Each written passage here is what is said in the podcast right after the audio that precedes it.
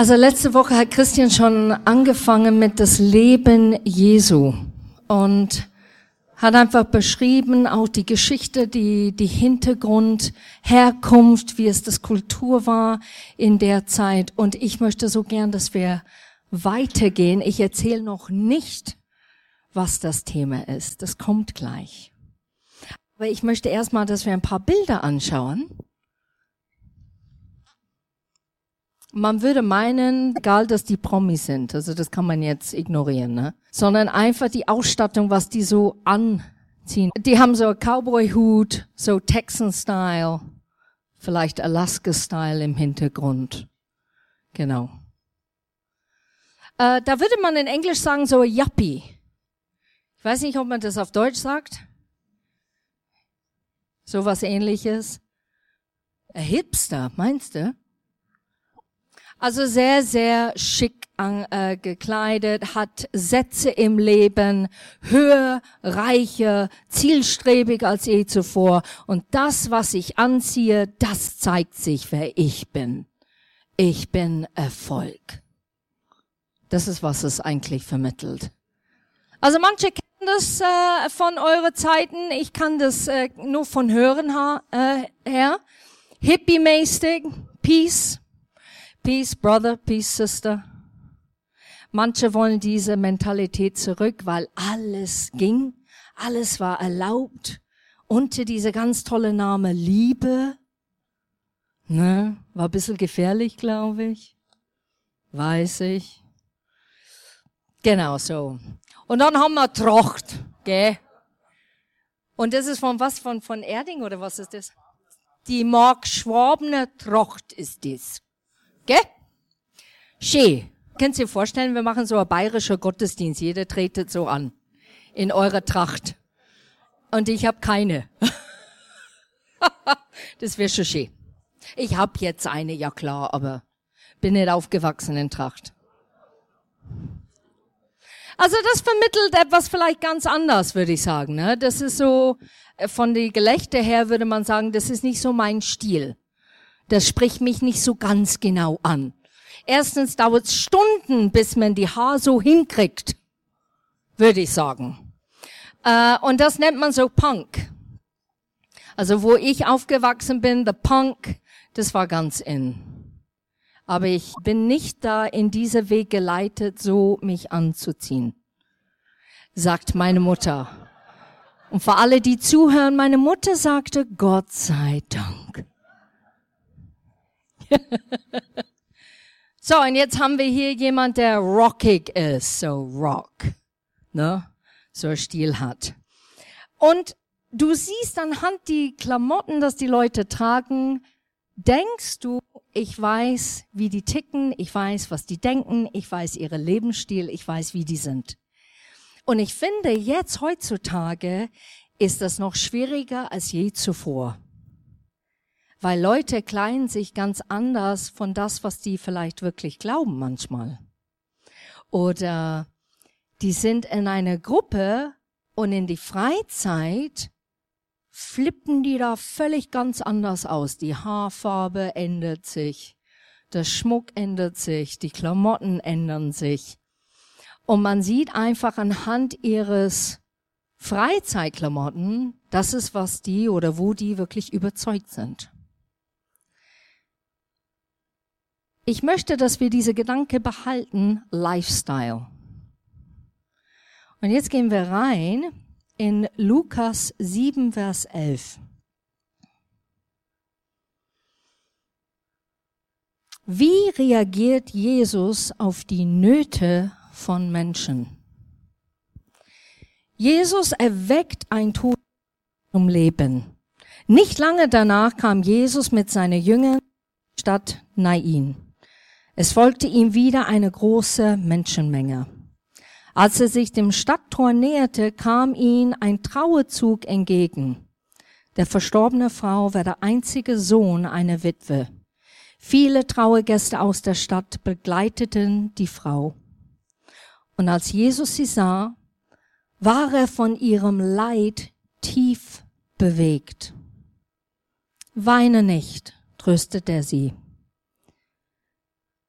Er ging zu der Bahre und legte seine Hand auf den Sarg. Die Träger blieben stehen. Und Jesus sagte zu dem toten Junge, ich befehle dir, steh auf. Und da setzte sich der Junge auf und begann zu sprechen. Die Mutter hatte ihr Kind durch Jesus wiederbekommen. Du siehst hier, dass Jesus Mitleid oder war bewegt von dem Leid, was er gesehen hat. Er war nicht mitleidig, sondern bewegt von dem Leid, was er gesehen hat. Und heute möchte ich, dass wir über eine Eigenschaft sprechen in Jesus Leben, der ihn sehr geprägt hat und auch die Menschen um ihn herum. Und das ist Barmherzigkeit.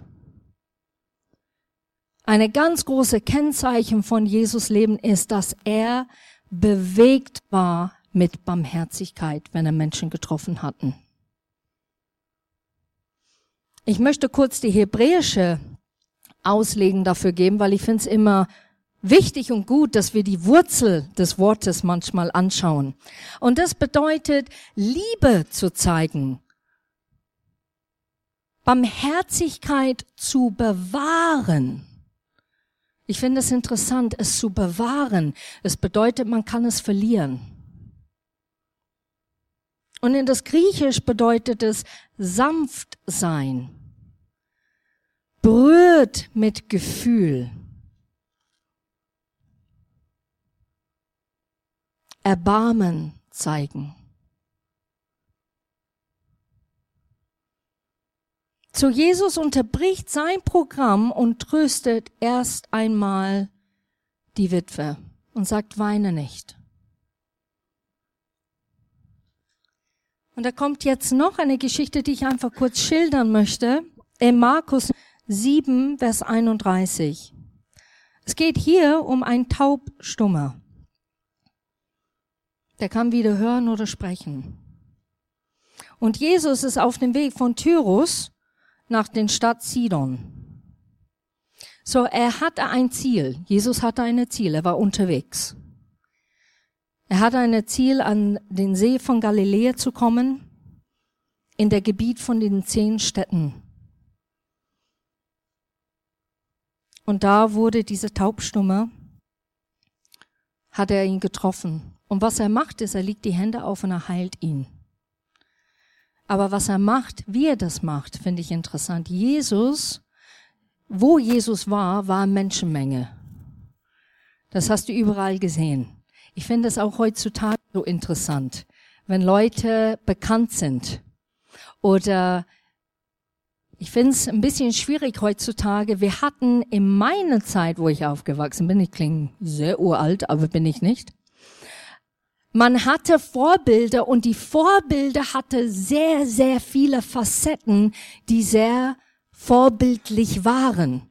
Die waren, wo du den Menschen angeschaut hast, gesagt, die leben diese Lebensstil, die ich nachgehen möchte. Das ist ein Lebensstil mit Werten und Moral, mit Aufrichtigkeit und die versuchen ihr Bestes. Bedeutet nicht, dass die vollkommen waren, aber die hatten viel, viel mehr Eigenschaften, wo man schauen konnte und sagen, boah, das ist mein Vorbild. Und ich finde es interessant heute und Jugendliche, ihr könnt es sagen, wenn es nicht stimmt, wenn ihr Menschen anschaut, dann sagt das ist ein Vorbild für mich im Sport. Das ist ein Vorbild für mich, wie die singen. Das ist ein Vorbild für mich, wie diese Person auftretet. Es ist ein Vorbild für mich, wie diese Eigenschaft hervorkommt. Aber es ist nicht in allen Bereichen. Es ist ein einzige vielleicht oder höchstens zwei, wo man ein Vorbild sieht in eurem Leben und sagt, das ist für mich ein Vorbild in dem Bereich. Und da schaue ich den Mensch in diesem Bereich an. Und wenn man anspricht und sagt, ja, aber die haben das und das und das gemacht, finde ich nicht so zu. Das ist egal. Der Vorbild ist das genau für diesen Moment richtig und wichtig für mich. Und du siehst, wie die Zeiten sich geändert haben, wie Menschen nicht mehr ein Vorbild in so viele Bereichen sind wie früher. Weil wir diese Konzept haben auf diese Welt oder in diese Welt, alles geht. Was gut ist für dich, passt. Und deshalb machen wir Sachen, die ich vielleicht, wenn ich Menschen betrachte, sagen, in dem Bereich ist das nicht so vorbildlich. Jesus aber war ein Vorbild in allem. Und bei der Witwe, er unterbricht sein Programm und er tröstet sie.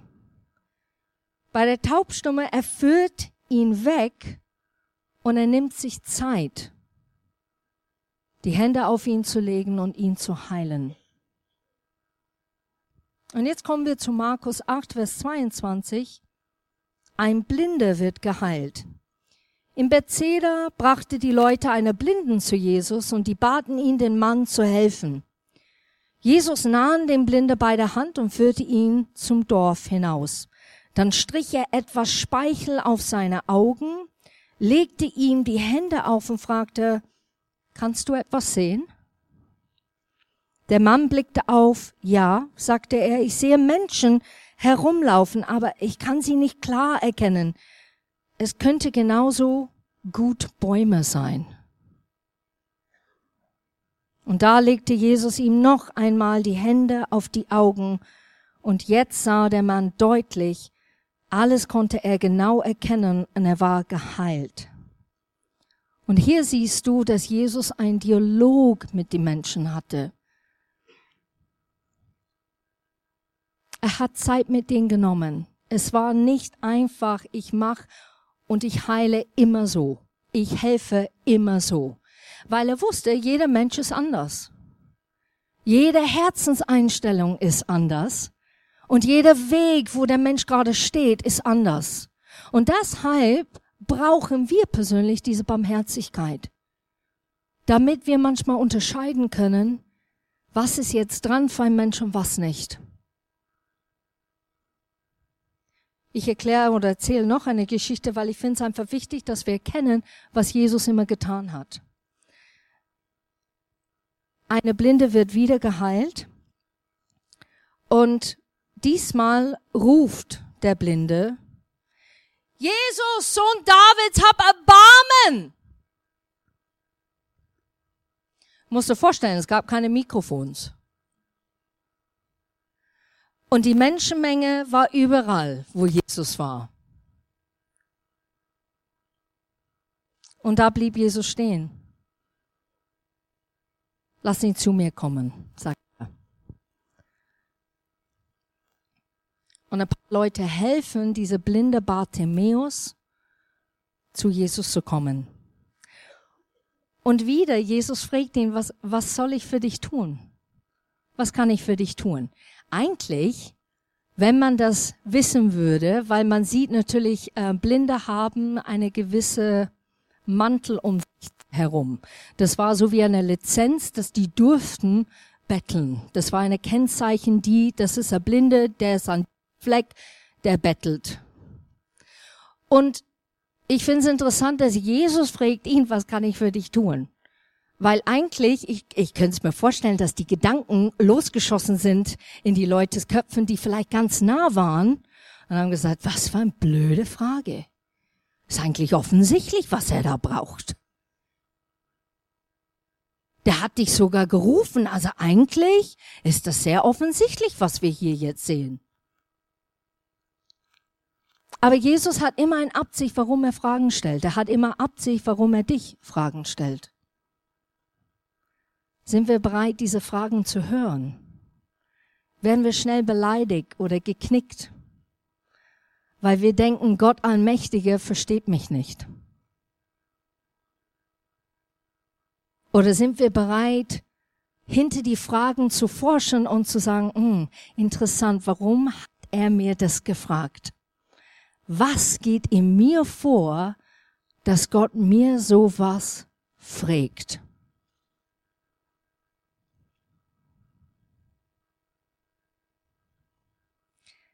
Und hier wieder sagt er zu dem Blinde, geh, dein Glauben hat dir geholfen. Und im selben Augenblick konnte der Blinde sehen und er ging mit Jesus. Er ging nicht weg, manche gingen weg. Manche hatten das abgeholt, was die gebraucht haben, sind weggegangen. Bartimäus nicht. Er hat nicht nur das bekommen, sondern er hat dann die Antwort bekommen für sein Leben. Frage auf dich oder Frage zu euch. Habt ihr den Antwort schon gefunden in Jesus heute Morgen? In deinem Leben? Und dann gibt's noch eine Geschichte und das erzähle ich einfach, ihr könnt es gerne aufschreiben, Matthäus 12, 13 oder Johannes 9 und 6 und 7. Da wieder Jesus fordert die Menschen auf, Sachen zu tun, zum Beispiel den Lahm mit den Hand, streck dein Hand aus, sagt er in Matthäus 12.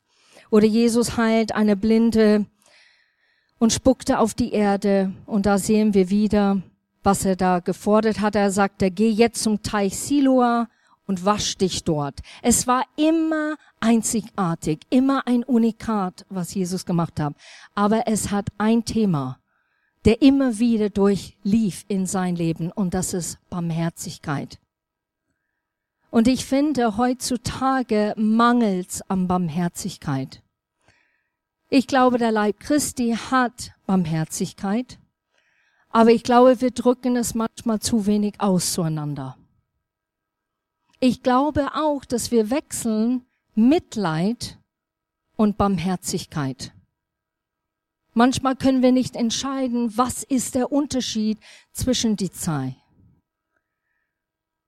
Mitleid ist, dass du Gefühl hast in dem Moment für jemand anderen und es tut dir leid, wie der Mensch ist in dem Moment und fühlst mit dem Mensch. Barmherzigkeit geht viel, viel weiter.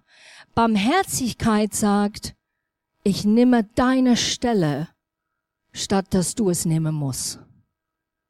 Das ist riesig. Und wir sind alle Menschen und manchmal können wir das nicht machen bei allen, die wir vielleicht nicht kennen. Es ist leichter, das zu machen mit Leuten, die wir lieben, die uns nahestehen, die ganz, ganz lieb und nett zu uns sind, die uns Komplimente geben, uns gratulieren zum Geburtstag. Aber manchmal fällt uns enorm schwer, wirklich dann diese Barmherzigkeit, eine Fremde zu zeigen und zu sagen, ich nehme diese Stelle deine Stelle, was du gerade erlebst. Und das ist, was Jesus jedes Mal gemacht hat.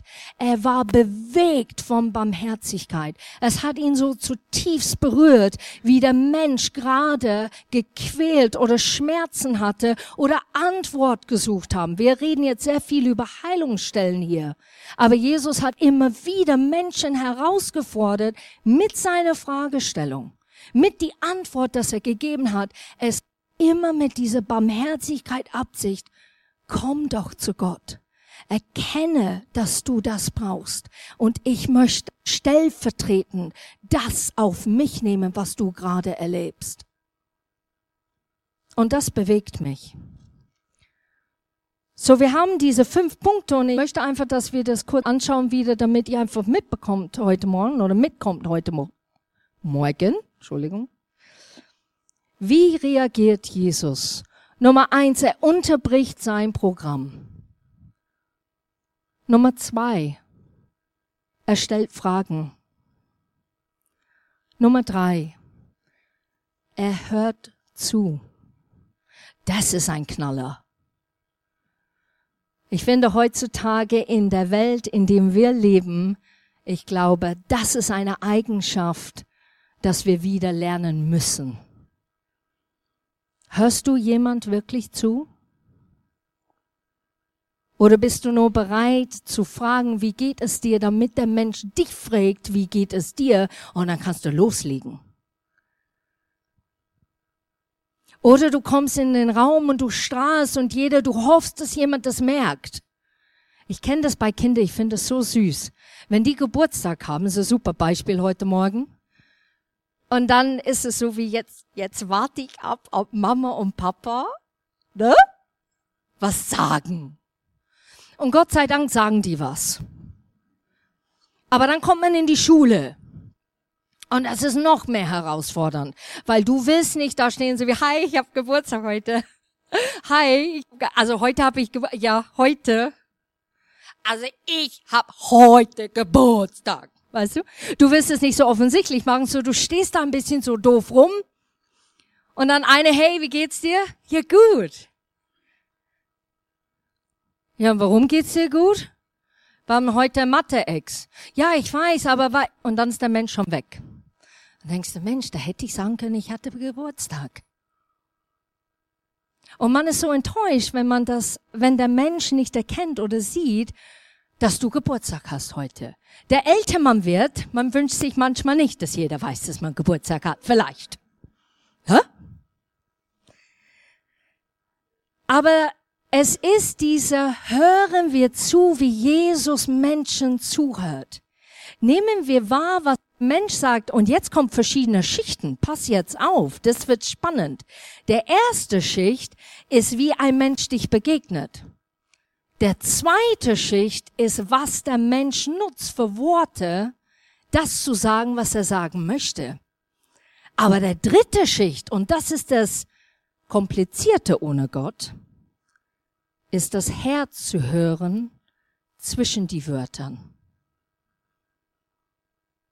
Und ich glaube, das müssen wir vortrefflicher an uns arbeiten, diese Eigenschaft, zwischen die Worte das Herz einem Mensch zu hören. Weil das ist, was Jesus gemacht hat. Wenn du erlebt hast, er hat manchmal nicht die Frage geantwortet, was der Mann, äh, Mensch gestellt hat. Aber hat das Herzenfrage geantwortet. Und manchmal war die Herzenseinstellung negativ. Es war nicht immer positiv. Aber es hat in dem Augenblick etwas offenbart und etwas gezeigt, wo du gemerkt hast, da stecke ich gerade bin. So bin ich jetzt gerade in dem Moment. Gott zeigt Sachen auf, nicht damit er zeigt, wie super duper er ein fähiger Gott ist, sondern Gott zeigt Sachen auf in unsere Leben zu sagen, schau, ich sehe es doch und trotz allem liebe ich dich. Trotz allem bin ich da für dich. Trotz allem helfe ich dir dadurch, wenn du nur Ja zu dieser Situation sagst. Weil ich es sowieso kenne. Weil ich sowieso verstehe und weil ich dir wirklich zuhöre. Nummer vier. Er fordert heraus. Wer hat jemand, wer war jemals herausgefordert in sein Leben? Dankeschön. Hätte ich keine Hände gesehen, hätten wir dann eine ganz andere Predigt losgeladen. Das hätte dann wahrscheinlich drei Stunden gebraucht. Genau, wir sind alle herausgefordert in einem Bereich unserer Leben. Und manchmal fangen wir an, das zu vergleichen. Das finde ich immer so nett. Also meine Herausforderung ist nicht so groß wie deine. Woher willst du das wissen? Für dich ist es groß, für dich ist es eine Herausforderung. Deshalb ist es für dich eine Herausforderung. Und ich liebe das bei Gott. Wenn du, wenn du anfängst, richtig Zeit mit Gott zu verbringen, ich wurde äh, aufgewacht heute Nacht, ich konnte nicht schlafen. Und da stieß dann plötzlich in deinen Kopf, okay, gehe ich runter und schaue ein bisschen fern oder nehme ich Zeit mit Gott? Hm. Habe ich gesagt, Gott, ich nehme Zeit mit dir, ist immer gut. Und dann kriege ich ein Bibelvers. Und der Bibelvers passte nicht zu meinen Gedankengänge. Ich bin der Alpha und Omega. Ich bin der Anfang und das Ende. Und ich habe gesagt, Herr, das weiß ich doch. Das weiß ich schon längst. Kennt ihr das? Bin fast Profi-Christ. Und was machst du beruflich? Ja, ich bin Profi-Christ. Oh. So stark. Was ist das? Ja, ich kenne mich aus. Also Gott, Gott, Gott und ich, wir sind so.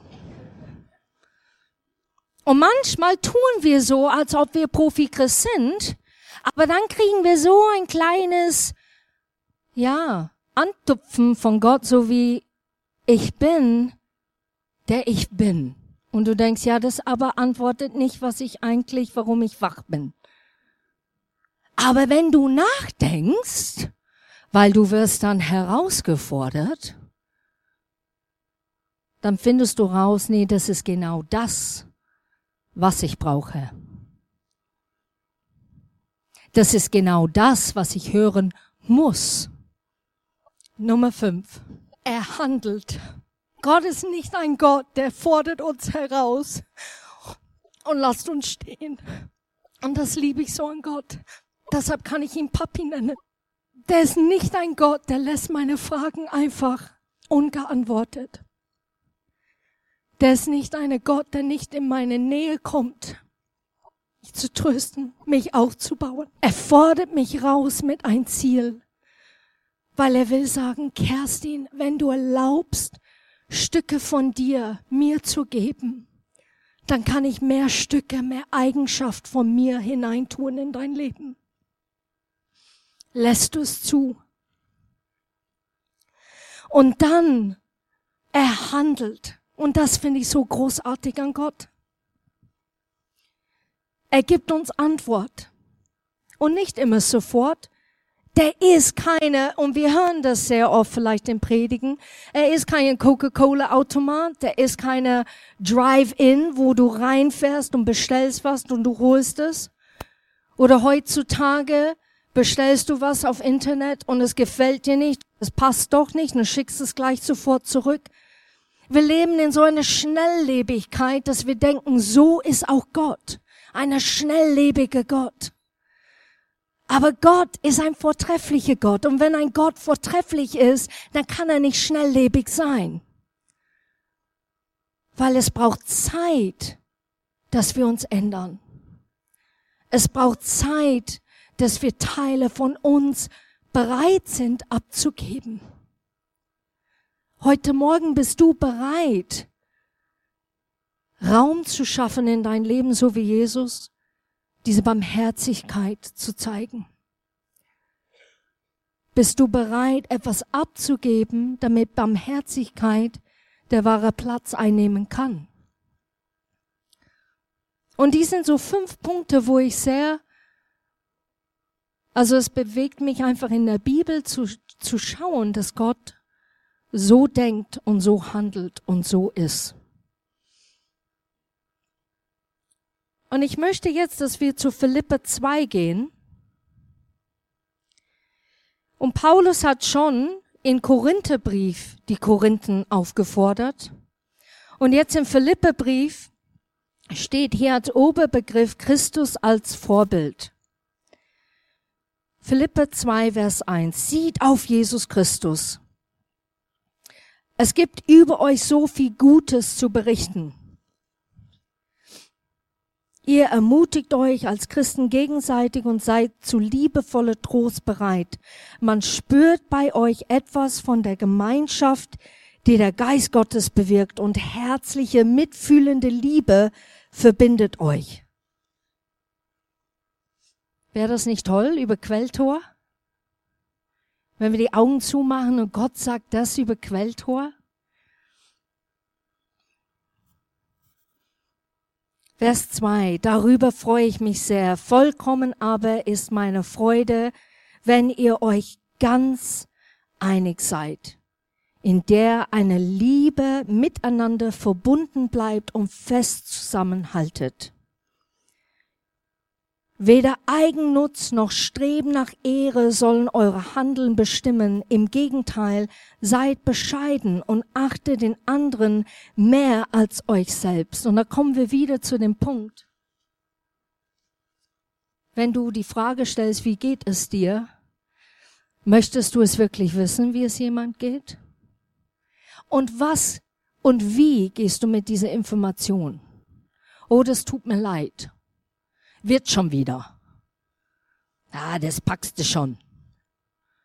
Bist doch ein Kämpfer. Oder sagst du in dem Moment, weißt du, was kann ich für dich tun? Wie kann ich deine Schmerz mit dir tragen? Wie kann ich dir helfen? Es kann etwas sein, der zum Beispiel sagt, boah, ich quäl mich, weil ich äh, brauche dringende Job. Und ich finde keine Arbeit. Sagst du in dem Moment, ja, wird schon. Das packst du schon. Bist doch ein Kluger. Und hilft es dem Menschen in dem Moment? Oder sagst du vielleicht, du, ich bete für dich auf alle Fälle und ich würde jetzt gerne für dich beten? Und das war einfach hören, was Gott zu sagen hat in dem Moment. Und weißt du, ich halt Aufschau. Ich schau mal, vielleicht, vielleicht, ich, ich, in dem Bereich bin ich nicht vielleicht so gut. Aber vielleicht kann ich dir helfen, wenn ich etwas höre, dann sage ich dir Bescheid. Und das sind nicht Floskeln oder leere Worte, sondern dass man wirklich dann das tut.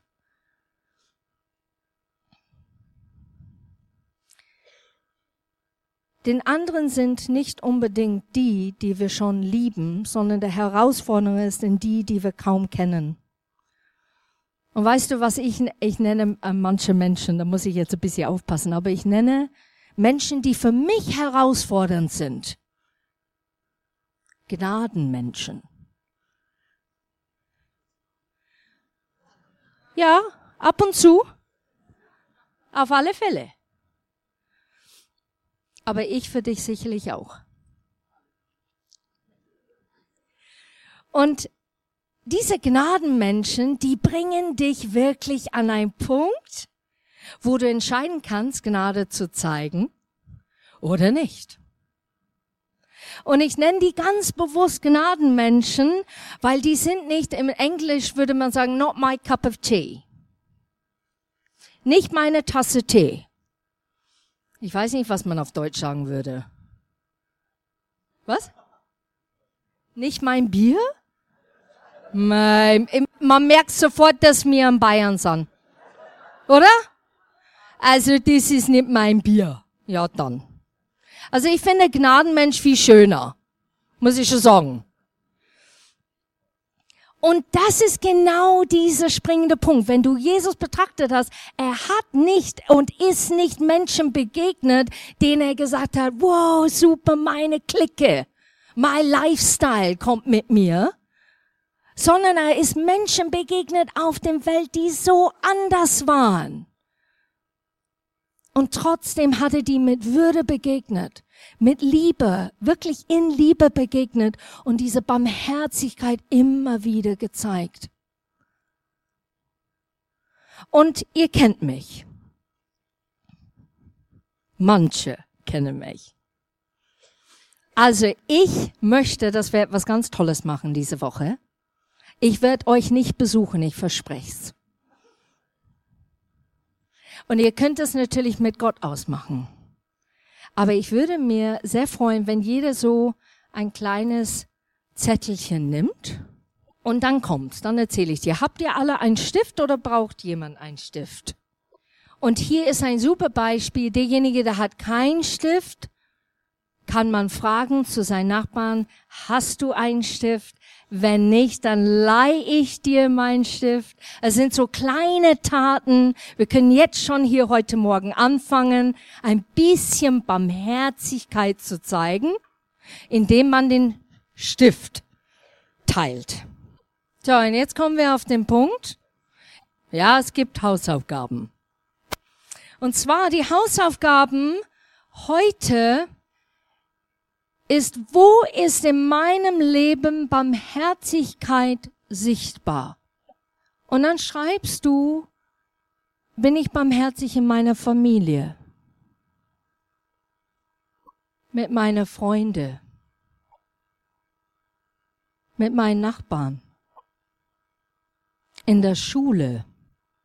Mit Lehrer und Mitschüler oder Lehrerin? In der Arbeit? Mit meinem Chef, Arbeitskollegen. Jeder hat eine Vergangenheit und wir vergessen das so schnell. Und nicht jede ist auf den Standpunkt, wo ich gerade bin. Und ich ist nicht auf einen Standpunkt, wo vielleicht jemand anderen ist. Und ich glaube, man muss für sich sagen, wenn es mich so nervt oder irritiert, muss ich eine Entscheidung treffen, etwas zu sagen oder tatsächlich für mich zu behalten. Verbreite ich in der Arbeit dann ein ungutes Gefühl nur von mein Verhalten her? Ihr kennt es in der Familie, oder? Einer kommt runter zum Mittagessen oder Abendessen so. Möchtest du darüber reden? Nein. Geht es dir gut? Ja. Schaut nicht so aus. Hm. So, du sprichst eigentlich viel lauter als was eigentlich, was du sagst. Dein Mimik sagt, äh, ja, Volumen, kannst du Roman schreiben. Mal nur von der Mimik her von einem Mensch. Und das ist auch was. Zeigst du es in dein Verhalten? Zeigst du es in deine Worte? Zeigst es mit den Menschen, die du begegnest, die deine Gnadenmenschen vielleicht sind? Ich hatte so eine Begebenheit, das kennt ihr sicherlich. Wir hatten einen Hauskreis. Und da war eine, wo ich gedacht habe, boah, nur die Mund aufmachen und meine Hand wurde leider plötzlich zum Faust. Komisch.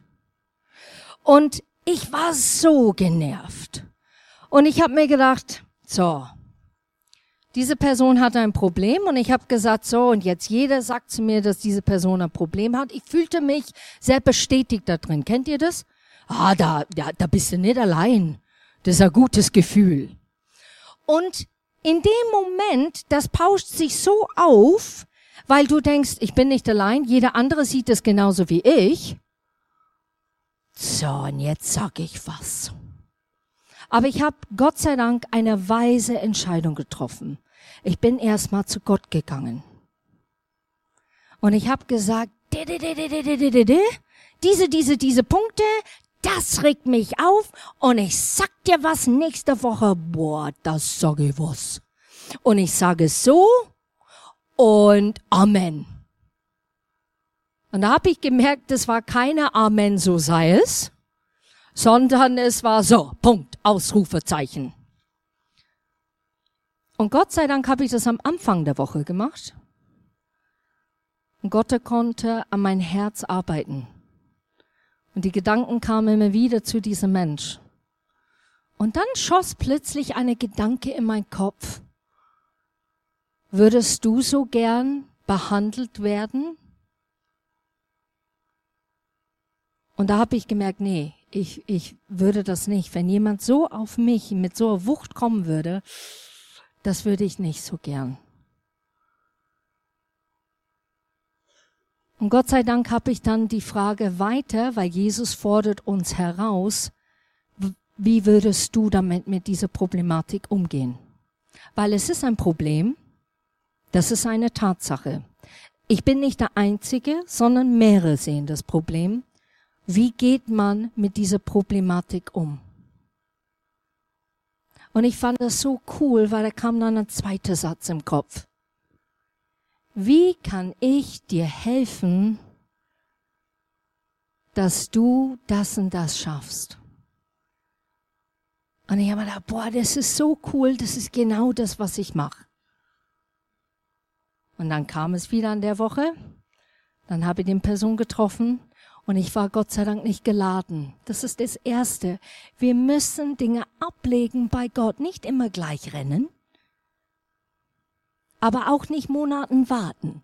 Für diejenige, der staut es gerne in sich, ne? Man muss es bei Gott ablegen und fragen, was, was könnte jetzt der Schlüsselpunkt oder was könnte ich jetzt machen? Und dann habe ich tatsächlich diese Person gefragt, wie kann ich dir helfen auf diesen, diesen Punkt? Und eine ganze Mauer bricht zusammen. Es war diese unsichtbare Mauer. Kennt ihr das? Das war in einem Augenblick weg. Und der Mensch sagte, boah, das ist total lieb, ich habe diese Problem, weil.